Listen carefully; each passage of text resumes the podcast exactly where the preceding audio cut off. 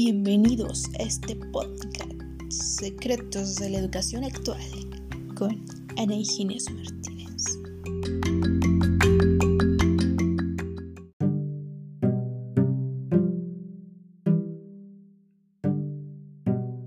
Hola a todas las personas que me están escuchando en estos momentos. Espero que se encuentren muy muy bien. Bueno, el día de hoy abordaremos este información referente a la lectura de La pandemia en la escuela, entre la opresión y la esperanza, del autor Sebastián Pla. Bueno, este autor, como bien lo dice el título de la lectura, da a conocer ciertas características que se están originando por tener una educación a distancia, pero de igual forma da a conocer algunas pues soluciones que podríamos presentar para esta problemática. Y bueno, sin más rodeos, vamos a iniciar y a centrarnos a fondo a esta lectura. Bueno, es cierto que la pandemia opacó o detuvo al mundo, pero no en su totalidad, solo detuvo la actividad humana, porque de ahí en fuera todo siguió como a pie de rueda los, las plantas siguieron creciendo, las ballenas continúan con sus largas migraciones, los capullos siguen brotando en la primavera, todo siguió en, como siempre, somos nosotros como humanos fuimos los únicos que nos detuvimos en cierta forma. Y bueno, ahora bien, ¿por qué nos mantenemos ahora en nuestras casas? Es por la angustia de contagiarnos, la angustia de morir, por protegernos,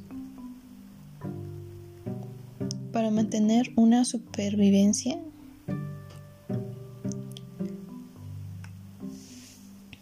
Bueno, sea como sea, algunas actividades que también no se detuvieron fueron, por ejemplo, las clases. Algunos hospitales siguieron abiertos, algunos locales, ciertas cosas que ya hacían por avaricia o porque eran necesarias siguieron en función. Claro, con medidas de prevención. Bueno, la pandemia hizo cerrar las instituciones educativas y por ese lado pues canceló todo el lado creativo que había en la escuela. Cerró todo lo divertido que había dentro de esta. Y bueno, este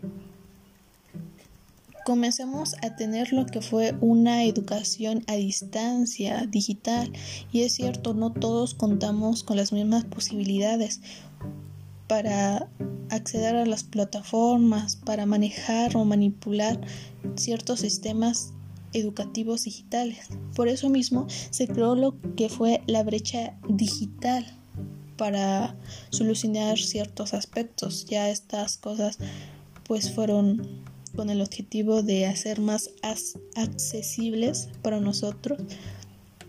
Sin embargo, pues no se deja de requerir lo que es una computadora e internet y no todos seguimos contando con lo mismo.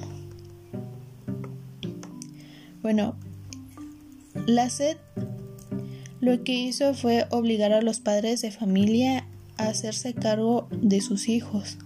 Ahora ellos son los que iban a estar al servicio de la escuela. Ah, en estos tiempos, ahorita los alumnos nos están brindando en algunos aspectos, no en todos, cierta información que debíamos aprender. Sin embargo, pues ahorita ya todo vino a cambiar, todo se transformó, entonces esos conocimientos se debieron de haber evolucionado. Sin embargo, en la mayoría de los casos, por ejemplo, en secundaria no lo hicieron. Y pues eso sí es algo preocupante porque no te están preparando para el mundo que está ahorita, sino al que ya pasó. Y bueno, en sí solo lo que se está logrando con esto es que se forme a un sujeto. No, no, perdón, lo dije mal. Este, pues la producción de un sujeto de manera acelerada. No importa que éste tenga conocimientos o no, el chiste es de que el sujeto salga y ya. Dicho de otra forma, el chiste es que nosotros pasemos de año y ya, no importa si sabemos o no. Ahorita lo que se está tomando más en cuenta es que no perdamos el ciclo escolar. Ahora bien, si seguimos de esta forma, trabajando de manera digital, pues los trabajos van a ir en aumento. Algunas cuestiones se van a tener que abarcar y los trabajos van a aumentar aún más. Ya no vamos a tener tiempo para convivir con la familia, ya no vamos a tener días de descanso. si seguimos con esto, se pretende trabajar todos los días, de lunes a domingo, sin descanso. Y esto no solo afecta a los alumnos, sino también a los, a los padres de familia y maestros, porque aún tienen más trabajo. En primera, ya no, sus hijos ya no les van a ayudar a hacer ciertas labores, ya no van a convivir con ellos, ya se va a romper esa comunicación que hay entre padre e hijo. Con los maestros, algunos me imagino se van a llegar a tensar por el trabajo también. Y pues lo mismo va a pasar, van a perder contacto con su familia, con sus cosas.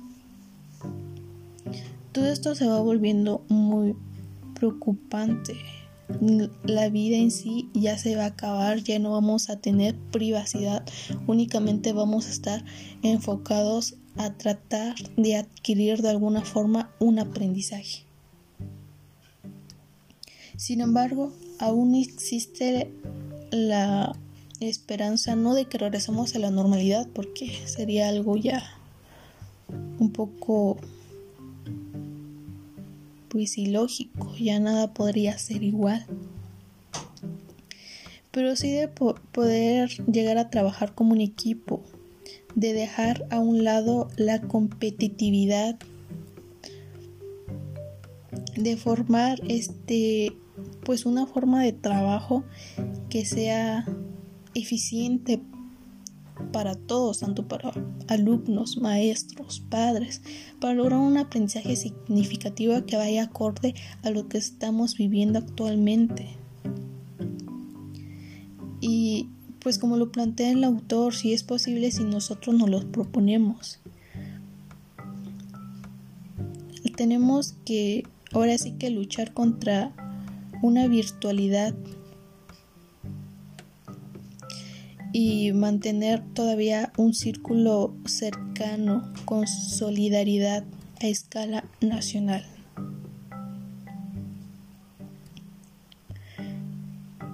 Y bueno, a ustedes, personas que me están escuchando, es muy importante reflexionar entre estos temas porque no solo nos van a afectar a los alumnos, a los padres, a los maestros. En cierta forma, los alumnos son el futuro del mañana. De ellos dependemos totalmente. Así que espero que hagamos una reflexión muy profunda ante este tema. Y bueno, eso es todo por hoy. Cuídense mucho y nos vemos en el siguiente episodio. Así que mantengan las medidas necesarias para mantenerse con vida. Hasta luego y cuídense mucho.